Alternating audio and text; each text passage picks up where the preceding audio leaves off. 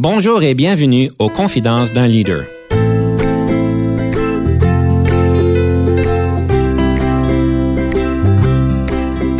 Ici Denis Lévesque, coach de cadre. Nous avons donc l'honneur et le privilège de recevoir en studio des leaders qui ont marqué leur communauté afin d'apprendre de leur expérience et de s'inspirer de leur sagesse.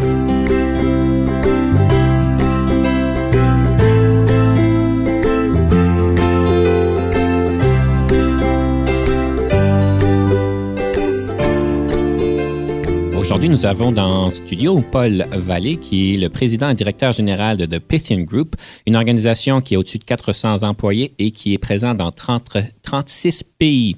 Alors, Paul, merci et bienvenue dans notre studio aujourd'hui. Bonjour Denis merci de m'avoir accueilli. Alors Paul, je sais, ça fait longtemps qu'on se connaît, ça fait depuis l'université, on a eu, on était dans le même programme, un beau bachelier en commerce avec une spécialisation en Management Information System. Tu te rappelles des bons vieux jours? C'est vrai, oui. Euh, j'ai fini ça en 93. Alors, 89 à 93, c'était les années qu'on s'est connus. C'est ça, exactement. Puis là, euh, nos euh, parcours professionnels ont divergé un petit peu. Tu as décidé vraiment d'aller dans l'entrepreneuriat parce qu'aujourd'hui, finalement, c'est toi qui as bâti l'organisation de zéro et qu'aujourd'hui, tu es donc le leader de l'organisation. Qu'est-ce qui t'a attiré au niveau de l'entrepreneuriat? Pourquoi as-tu choisi ce cheminement-là? J'ai toujours adoré l'entrepreneuriat. Quand j'étais euh, adolescent, j'étais vraiment euh, euh, admirateur du jeu d'échecs. Et j'étais pas pire, mais j'étais pas trop bon non plus. Et puis, à un moment donné, j'ai reconnu le fait que je perdais tous mes matchs de jeu d'échecs. Et hmm. puis, c'était le même temps que j'ai été invité à participer dans un groupe d'entrepreneurs pour les jeunes qui s'appelle Junior Achievement. Mm-hmm. Et puis, ce club, c'est un club d'entrepreneuriat pour les, pour les enfants ou pour les adolescents. Et puis, j'ai vraiment réalisé que le jeu d'entreprise, le jeu d'entrepreneuriat, c'est un jeu qui n'est pas vraiment dissimilaire du jeu d'échecs, sauf que la vaste majorité des personnes avec qui on joue sont sur notre équipe. Dans le jeu d'échecs, la seule personne avec qui on joue, c'est sur l'autre équipe. Mais dans l'entrepreneuriat, dans le jeu des affaires, tout le monde est sur notre équipe. Nos ennemis, on ne les connaît pas en général. Et en plus, il y a tellement plus d'intérêt, il y a tellement plus de complexité, il y a tellement plus de façons de gagner. Et puis, euh, j'ai toujours admiré ce jeu. Alors, quand je suis allé à l'université, j'ai euh, démarré deux, si pas trois, dépendant de comment on compte, euh, entreprise. Et mhm. puis, quand j'ai fini mon programme à l'Université d'Ottawa, euh, j'ai démarré une autre entreprise euh, et toutes celles-là ont fait faillite de façon pas mal spectaculaire. Mais finalement, en 1997, quand j'ai eu 25 ans, euh, je me suis connecté avec un autre lauréat du même programme de la même école. Mhm. Et puis, on a démarré cette entreprise qui s'appelle Pythian. C'est fantastique. En fait, c'est assez typique, si on peut dire. On nous dit tout ce qu'il faut qu'on puisse faillir pour qu'on puisse réussir. Et en fait, ça a été un peu ton cheminement. Oui, je dirais que dans n'importe quelle entreprise compliquée, il faut, être, il faut être prêt à perdre la plupart de nos efforts. Alors, les choses sont faciles, on peut les réussir à toutes les fois. Hein. À tous les coups, euh, si vous voulez euh, brosser vos dents, vous allez réussir. Mais il y a beaucoup de choses qui sont plus ambitieuses où on doit euh, accepter qu'on ne réussira pas et ce ne sera pas donné. Donc, je vais me rappeler de, de l'imagerie de se brosser les dents. C'est fantastique. On parle de haute technologie, mais je ne sais pas si on parle de haute technologie ou de services technologiques, euh, je ne sais pas au niveau du, mot exact, mais c'est certainement un domaine où est-ce que ça demande une certaine vision. Et on va souvent dire que les personnes en haute technologie doivent être des visionnaires. Et euh, dans ma recherche et dans tout le monde à qui j'ai parlé, on, vous considère comme un visionnaire. Pourriez-vous nous expliquer le rôle du visionnaire dans un leader qui est en haute technologie et comment qu'on peut faire pour peaufiner les compétences pour devenir un visionnaire qui, qui visionne d'une manière, si je peux dire, qui soit exacte, parce que c'est certain qu'on peut toujours visionner des choses qui ne sont pas exactes. Bien, je dirais que visionner des choses qui ne sont pas exactes, c'est presque même important de pouvoir le faire. Hmm. Parce que n'importe quel agenda ambitieux ne réussira pas. Pas dans son entièreté. OK? Alors, il faut, pour avoir de l'ambition, il faut accepter qu'on va ne pas avoir raison dans au moins une un pourcentage de notre travail. Alors, ça étant dit, je pense que les, caractéristiques d'un visionnaire qui vraiment s'y penche, et moi, je considère ça la plus grande partie de mon travail, alors je m'y penche. Je n'accepte pas avec euh, abandon le titre de visionnaire, mais je pense que comme directeur de mon entreprise, c'est mon rôle d'essayer de voir où l'industrie veut aller et comment on peut desservir ça à notre maximum euh, contribution. Et puis, je dirais que il faut faire attention euh, à ce qui se passe dans l'entreprise à un niveau plus élevé que la routine. Mhm. Euh, dans mon industrie, euh, je vois que les entreprises font compétition avec la technologie. Mais c'est intéressant, j'ai vu qu'il y a un changement. Avant, on faisait compétition avec la technologie, mais c'était surtout pour éliminer des coûts. Et maintenant, c'est plus pour éliminer des coûts, c'est pour augmenter l'impact ou pour, ou pour réduire le temps nécessaire pour créer ces impacts.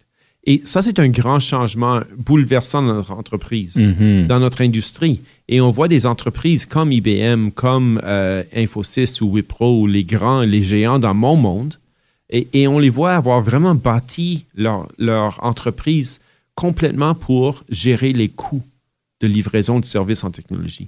Mais en réalité, c'est plus comme ça que nos clients veulent faire compétition. Alors, il faut faire attention à ces grandes lignes et, essayer de voir qu'est-ce qui arriverait, qu'est-ce, qui s'est passé qui a duré cinq ans.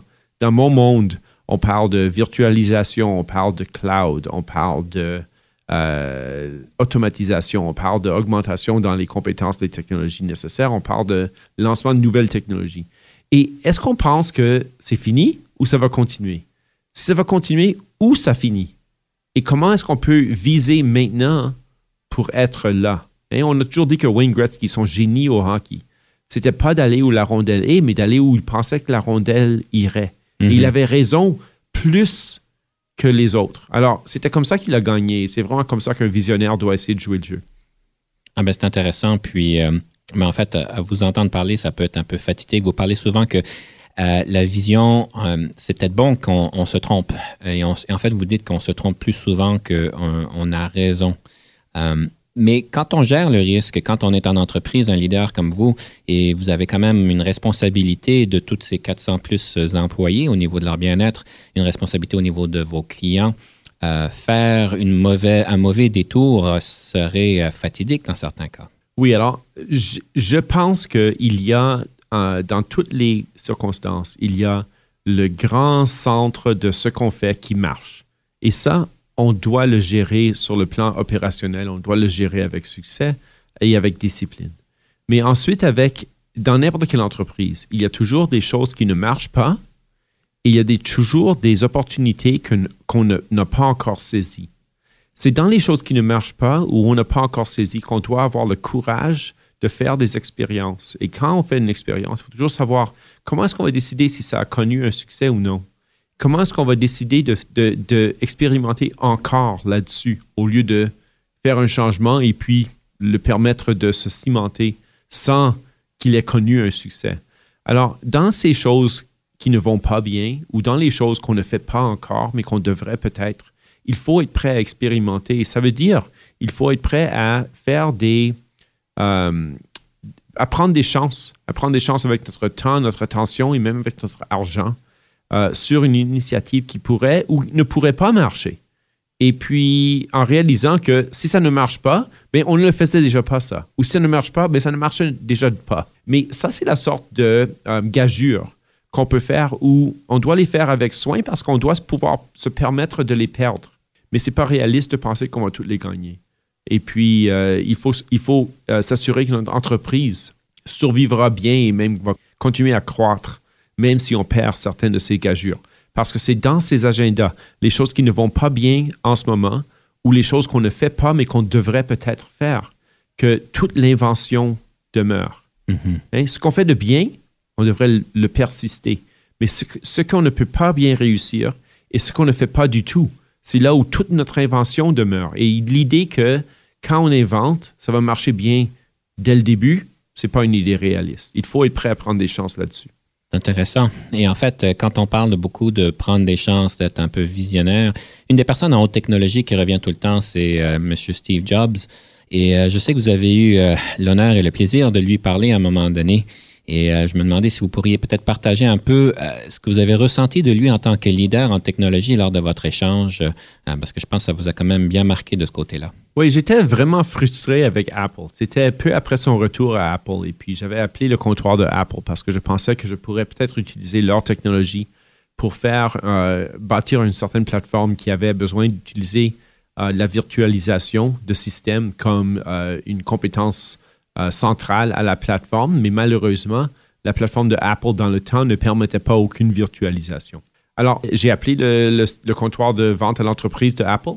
Ils étaient pas gentils, ils n'étaient pas du tout euh, intéressés dans ce que j'essayais de faire.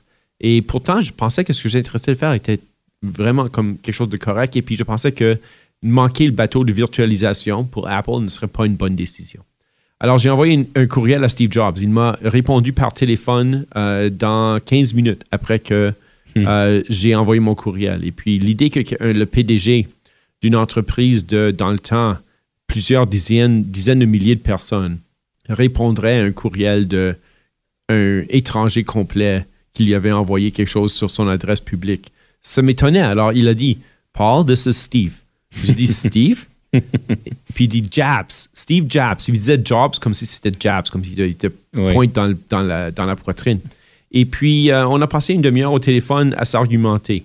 Et ce que j'ai trouvé intéressant, c'est là-dedans, il y a plusieurs choses. Premier, il, était très curieux, il voulait beaucoup écouter, il voulait beaucoup apprendre.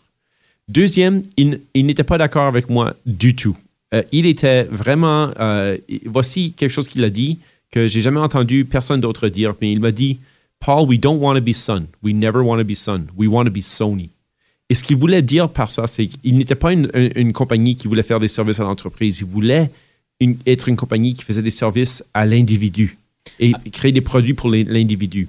Et pour moi, là-dedans, ce qu'il voulait, il avait une clarté de sa vision qui était très précise. Mhm. Ah, juste pour nos auditeurs, quand on parle de ça, on parle de la compagnie Sun Microsystems. Voilà. D'accord. Oui, c'était une grande compagnie de systèmes Unix pour l'entreprise. Mhm. Et puis, évidemment, ça diffère de Sony de façon euh, très évidente. Et puis, ce que j'ai trouvé intéressant, c'est qu'il m'a écouté avec respect pendant une demi-heure. Il, il n'était pas du tout d'accord. Et puis, j'ai beaucoup euh, apprécié euh, son temps, même si à la fin, j'ai pensé, OK, mais ce ne sera pas Apple, mais c'est correct. Au moins, dire, il l'a entendu. Mm-hmm. Mais ce qui est intéressant, c'est que trois mois après, Apple a, reviré ses décisions sur la virtualisation et a réparé tous les problèmes que j'avais euh, apportés à son intérêt. Alors, je vois aussi une dynamique de leadership qui est qu'on ne peut pas dire au public que notre équipe est nulle. Il faut dire au public que notre équipe est forte. Mhm. Et il faut représenter que notre équipe euh, fait des bonnes décisions au public. Mhm. Mais ça ne veut pas dire qu'on n'a pas toujours la responsabilité d'aider à notre équipe de, de, retrouver ses fautes et de retrouver ses, euh, euh, idées pour s'améliorer. Et ça ne viendra pas toujours de l'interne, ces idées-là. Je trouve ça intéressant. Vous dites, euh, bon, le message public doit quand même euh, soutenir l'excellence de l'organisation et de nos employés. Et je sais qu'une des choses qui est, particulièrement claire dans votre leadership, c'est la transparence. Euh, j'ai eu plusieurs histoires qui me sont venues lors de ma préparation où est-ce que le monde, vous trouvez vraiment très transparent avec vos clients, même à partager des détails qu'on pourrait dire confidentiels pour appuyer une certaine situation ou bien une certaine décision. Oui, nous avons la philosophie depuis longtemps que notre travail est trop important pour masquer. Alors, ça veut dire que nous, travaillons dans la gestion d'opérations pour des systèmes qui sont prochement reliés aux revenus et puis c'est des, conséquences à l'échelle euh, euh, grandiose pour nos clients. Des conséquences positives sont que le revenu est protégé, mais les conséquences négatives peuvent être que euh, ils perdent réputation dans le marché, ils perdent des conséquences en sécurité ou en disponibilité des systèmes qui pourraient être très graves. Dans ce contexte-là, euh, je trouve que la meilleure stratégie, c'est celle qui a été adoptée, par exemple, par euh, l'industrie de l'aviation.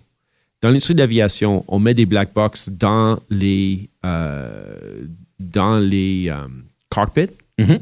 Et puis, on s'assure qu'on a un enregistrement de toutes les conversations, de où exactement tous les détails techniques sont. Et puis, on sait exactement ce, que, ce qui est arrivé. La raison est que s'il y a un incident, tout le monde veut apprendre le maximum. Tout le monde veut s'améliorer au maximum possible. Dans notre entreprise, on essaie de faire la même chose. En fait, Paul, c'est intéressant de regarder au black box et d'en faire une comparaison. Je dois euh, malheureusement vous interrompre. On va faire une petite pause et on revient dans deux minutes.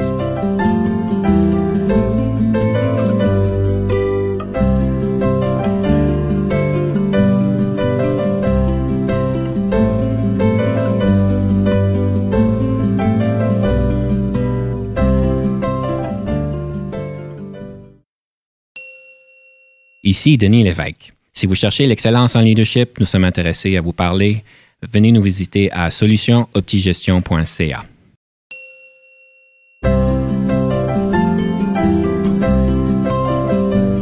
De retour à Confidence d'un leader, nous avons aujourd'hui M. Paul Vallée en studio, qui est président directeur général de The Pythian Group. Alors, nous parlions juste précédemment euh, au niveau d'une boîte, la boîte noire qui est au niveau euh, des avions et qu'on puisse toujours apprendre à s'améliorer euh, en situation et que c'est important. J'aimerais faire un, lien avec un processus que vous semblez utiliser à l'interne qu'on appelle le, GAR, si je le prononce bien. Et ça a l'air être quand même quelque chose qui est très ambitieux, que tout le monde a, l'air à bien apprécier. Est-ce que vous pourriez nous expliquer c'est quoi le processus GAR? Oui. GAR, ça veut dire G pour green, A pour amber et puis R pour red. Alors, pensez-y comme vert, jaune, rouge. OK? Et ce qu'on exige, euh, c'est une, c'est une, euh, c'est une discipline qui avait été adoptée d'origine pour les PDG de faire leur rapport à leur euh, siège, leur board, Mhm. Euh, pour leur dire exactement qu'est-ce qui va bien dans notre entreprise, où on se penche et où on a des problèmes, où on, aimerait faire des interventions, où, on aimerait recruter votre soutien pour faire une intervention. Alors, on a commencé à utiliser le système dans ce contexte pour se rapporter à, notre, à nos directeurs de comment notre entreprise réussit ou ne réussit pas. Et puis, ce qu'on a appris, c'est très rapidement, c'est que c'est très beaucoup de travail pour moi d'écrire tout ça pour mon entreprise. Cependant, ça serait super si tous mes chefs d'agenda avaient leur propre GAR. Mhm. Ensuite, je pourrais être simplement curateur de leur euh, idée sur qu'est-ce qui va bien, qu'est-ce qui va mal, et je pourrais faire une synthèse de leur travail. Mais ce qu'on a réalisé, quand j'ai commencé à leur poser la question, OK, qu'est-ce que vous diriez? Qu'est-ce qui va bien dans votre agenda? Où est-ce que vous devez vous vraiment vous pencher vos intérêts et vos efforts? pour réussir? Et qu'est-ce qui va carrément mal? Qu'est-ce qui, si rien ne change, ça va faire faillite? On a appris toutes sortes de choses extrêmement intéressantes qu'on ne savait pas avant. Par exemple, des fois, les choses allaient bien, on ne savait pas qu'il allait bien. Mais encore plus important, des fois, il n'y avait rien qui allait mal. Quand rien ne va mal, c'est une marque de manque d'ambition. Si tout va bien, on n'a pas essayé de vraiment se pousser. Il n'y a rien qui va venir si facilement que ça. OK?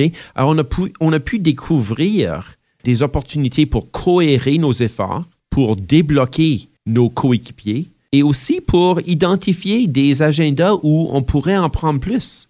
Ainsi que identifier, évidemment, et, et ça, c'est normal, identifier certains agendas où on en avait trop empilé et ça ne réussirait pas sans un vrai changement d'effort ou d'initiative. Alors ça, on fait ça. on demande toujours euh, ça doit rentrer sur une page. On demande toujours une liste. Qu'est-ce qui va bien dans votre ligne d'affaires? Qu'est-ce que, où on se penche? Et où, si on ne change rien, ça ne réussira pas. Et je demande qu'on ait une liste euh, de, taille comparable pour chaque catégorie. Parce que si je vois tout dans le vert, je, je, fais tout, de suite la conclusion, euh, ben, on n'en a pas assez d'ambition alors. Et on peut trouver ça dans n'importe quelle ligne de, de notre, d'affaires de notre entreprise. J'aime ce que vous dites. Si tout va bien, on n'est pas assez, on n'a pas assez d'ambition. C'est vraiment intéressant ça. Donc, une nouvelle perspective. Quand on parle d'ambition, on parle de passion souvent. Quel est le rôle de la passion par rapport à un leader en technologie? Je pense que n'importe quand qu'on veut effectuer un changement, il va falloir qu'on soit capable de convaincre d'autres de nous suivre. Et puis, convaincre quelqu'un de nous suivre quand ce qu'on propose est un changement, ça, c'est pas donné. C'est pas donné, c'est pas facile. Et puis, les gens ne suivront pas d'autres qui ne croient pas vraiment, vraiment de façon euh, personnelle, que le changement qu'ils proposent est vraiment une meilleure façon d'agir. Alors, je ne pense pas qu'on peut le faire sans vraiment y croire, sans vraiment avoir une certaine passion. Euh, ça ne veut pas dire que le leadership est seulement la passion. En réalité, il y a tellement de détails dans l'opération de gestion de professionnels, de gestion de, de, contribution et organisation en projet. Il y a beaucoup, beaucoup, beaucoup de notre travail qui n'y a rien à voir, où un professionnel compétent peut vraiment contribuer énormément. Mais pour changer la façon d'agir, il faut un leader qui est prêt à convaincre et convaincre quelqu'un de quelque chose quand on n'y croit pas nous-mêmes, c'est très, très dur. Et en effet. Puis vous êtes certainement, en tout cas, vous paraissez comme une personne très passionnée de ce que vous faites, vous en parlez avec grande passion, on le ressent. Et d'ailleurs, vos équipes me, me disent que souvent, lorsqu'il y a, je pourrais dire, quelques impasses par rapport à un nouveau compte, ou est-ce qu'il y a peut-être des choses à clarifier, que souvent vous êtes la personne qui sauve la journée parce que vous arrivez avec l'interface avec le client et vous êtes avec votre passion, votre compréhension, votre intelligence, vous êtes capable de pouvoir influencer, ou je ne sais pas si c'est le mot là, mais bien démontrer euh, la valeur que votre organisation peut leur donner. Il semblerait que c'est un, un atout qu'on utilise assez fréquemment. Je pense que le monde des affaires, c'est une compétence sociale. On parle beaucoup de compétences sociales. Hein. On parle, même le monde du politique, c'est certainement une compétence sociale. Mais le monde des affaires, c'est une compétence sociale aussi. Et puis, la compétence sociale en particulier, c'est de pouvoir vraiment promettre que nos efforts sont dans l'idée que dans une bonne affaire, une bonne, a good deal, Mm-hmm. et dans une bonne affaire, tout le monde gagne. Les employés gagnent, l'entreprise gagne, le client gagne, même le gouvernement ou le contexte social gagne. S'il y a un perdant dans une affaire, ça, c'est là où on a des problèmes. C'est là où il y a du risque. Hein, on voit, euh, par exemple, certaines entreprises où il y a des perdants. Hein, on voit, par exemple, une entreprise peut-être qui pollue. Mhm. Et puis, en conséquence, le contexte social paye un prix.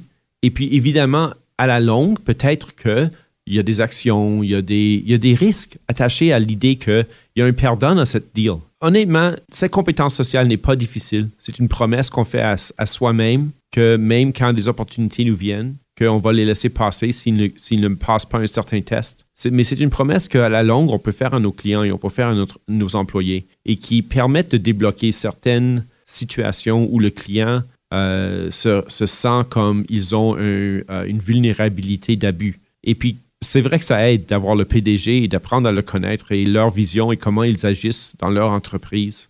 Euh, parce que quand on est vulnérable, on a des difficultés à faire confiance. Et c'est normal.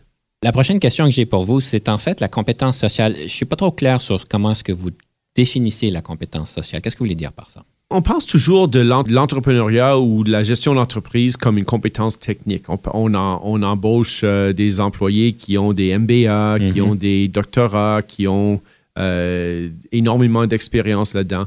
En réalité, le succès dans le monde des affaires, pour, surtout dans mon monde, mon monde, c'est un monde de services.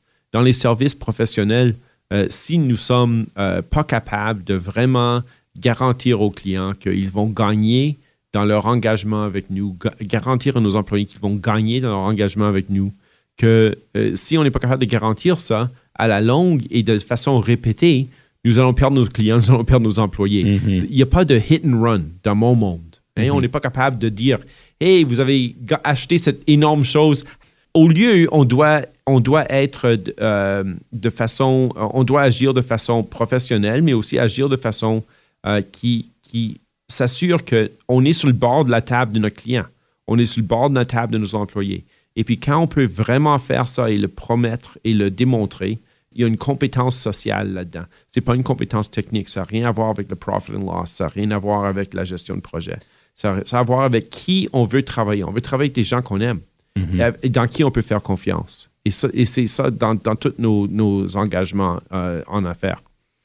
Est-ce qu'il y a une dichotomie entre quelqu'un qui est hautement compétent en technique avec une technique informatique? Euh, souvent, on, les caractérise peut-être d'une mauvaise manière, mais que les compétences sociales sont peut-être pas des plus raffinées. Est-ce que c'est une, est-ce que c'est un mythe? Non, c'est pas un mythe. Euh, je dirais que euh, le génie, on peut le trouver dans, dans des dizaines et si pas des centaines de dimensions. Et puis que dans notre entreprise, c'est important d'avoir les génies dans toutes ces dimensions. Euh, on n'est pas capable de le faire avec des gens moyens. Mhm. OK? Alors, il faut qu'on ait des génies en communication, des génies en, en gestion de projet, des génies dans le, le, le technique absolument difficile, D'accord. carrément difficile. Mais qu'on peut, en faisant ces, ces gens-là en équipe, on peut créer un résultat qui ne serait pas possible par une personne moyenne sur toutes ces dimensions. Alors, pour nous, nous trouvons que c'est important de pouvoir créer des équipes qui ont les compétences. Une petite question, j'aime toujours demander euh, le- un livre favori euh, de nos, euh, des personnes qu'on interviewe, quel serait votre livre qui a marqué votre cheminement en leadership? Je proposerais que s'il y a un livre que je, suggère que tout le monde lit, c'est Getting to Yes. C'est un livre qui est sorti du euh, projet de négociation de Harvard et ça, ça, permet une différente façon de voir toutes nos négociations. On négocie beaucoup dans notre vie. On négocie euh, à la maison, au travail, mm-hmm. euh, dans nos relations avec ceux qui vont refaire notre toit. on négocie constamment. Mais cette méthode propose une différente façon de voir la négociation qui est extrêmement utile dans toutes nos interactions, et spécialement au travail, pour permettre un, rendement qui est meilleur pour tout le monde, sans, sans conflit. Euh, et puis, dans, dans, mon monde, c'est un des livres les premiers que je propose à, mes nouveaux employés de lire. Getting to Yes, c'est qui l'auteur? C'est euh, Fisher et Yuri. Parfait. Donc, un livre qui est marquant. Puis, comme vous dites, on négocie d'une manière ou d'une autre, même si on décide de ne pas négocier, on finit par négocier. Nous sommes constamment en négociation. Mais je pense que je pourrais profiter du livre avec mon épouse. Ça pourrait m'avantager. Sûrement, ça m'a aidé énormément moi aussi. Alors, en tout cas, ça a été un vrai grand plaisir, euh, M. Paul Vallée, de vous recevoir en studio aujourd'hui. Et euh, j'aimerais donc euh, souhaiter une bonne semaine à nos auditeurs et on vous revoit donc la semaine prochaine. Merci beaucoup, Paul. Super, merci.